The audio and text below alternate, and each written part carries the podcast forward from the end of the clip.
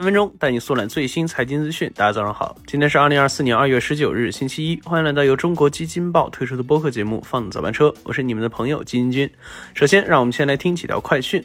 昨日，OPPO 掌门人陈明勇在内部信中表示，二零二四年是 AI 手机元年，OPPO 将成立 AI 中心，加速资源向 AI 集中。此外，魅族昨日也宣布进行战略调整，决定 All in AI，将停止传统智能手机新项目的开发。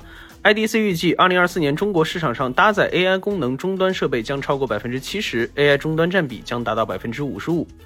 根据国家电影局初步统计，二零二四年春节假期二月十日至二月十七日，全国电影票房为八十点一六亿元，观影人次为一点六三亿。相比二零二三年春节假期票房和人次分别增长了百分之十八点四七和百分之二十六点三六，均创造了同档期的新纪录。其中，《热辣滚烫》以二十七点一八亿元的票房领跑，累计票房二十三点九八亿元的《飞驰人生二》紧随其后。好，快讯之后，今天咱来聊一聊即将迎来大变局的 AI 芯片领域。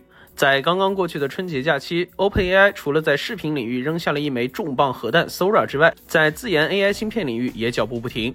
日前有消息透露，其 CEO 奥特曼计划筹集七万亿美元重塑全球半导体行业。几乎在同时，也有消息传出，软银创始人孙正义正在寻求筹集最高达一千亿美元的资金，用于 AI 芯片公司。那两位大佬在半导体领域的不谋而合，也让人不得不产生遐想：二零二四年以至未来的世界半导体行业又要发生哪些变局呢？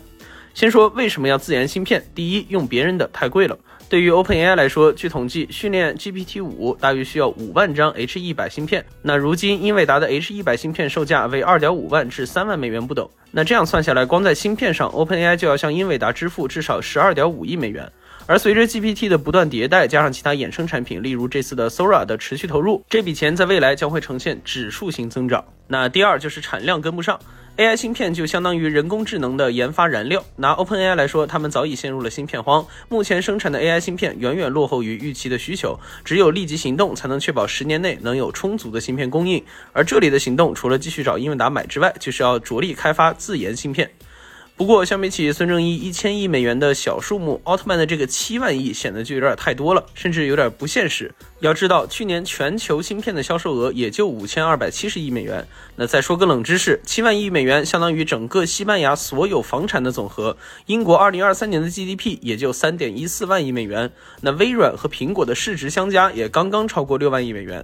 因此，要实现这个目标，奥特曼需要撬动的是包括投资人、行业合作伙伴和各国政府在内的复杂全球网络，难度可想而知。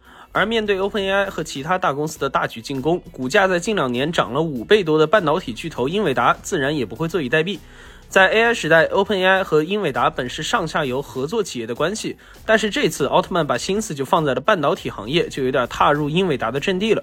而他们想出的应对方案，就是在大模型领域精准狙击 OpenAI。日前，英伟达就推出了自家版本的 ChatGPT，名叫 Chat with RTX。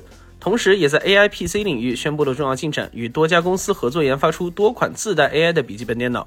那虽说在大模型领域目前还无法撼动 OpenAI 的霸主地位，但黄仁勋也在向外界积极的释放信号，英伟达可不只是你们这些公司的燃料供应商。那放在当下，OpenAI 进军芯片领域的计划仍是雏形，但在飞速迭代的 AI 领域，谁知道这一想法会不会就在这几年内成为现实呢？可以预见，随着今年 GPT 五的即将推出，二零二四年的 OpenAI 或将褪去科技行业最强大黑马的这一角色，摇身一变成为更重量级的角色。而英伟达面对 OpenAI 的大举进攻，选择的换家战术又是否会取得成效？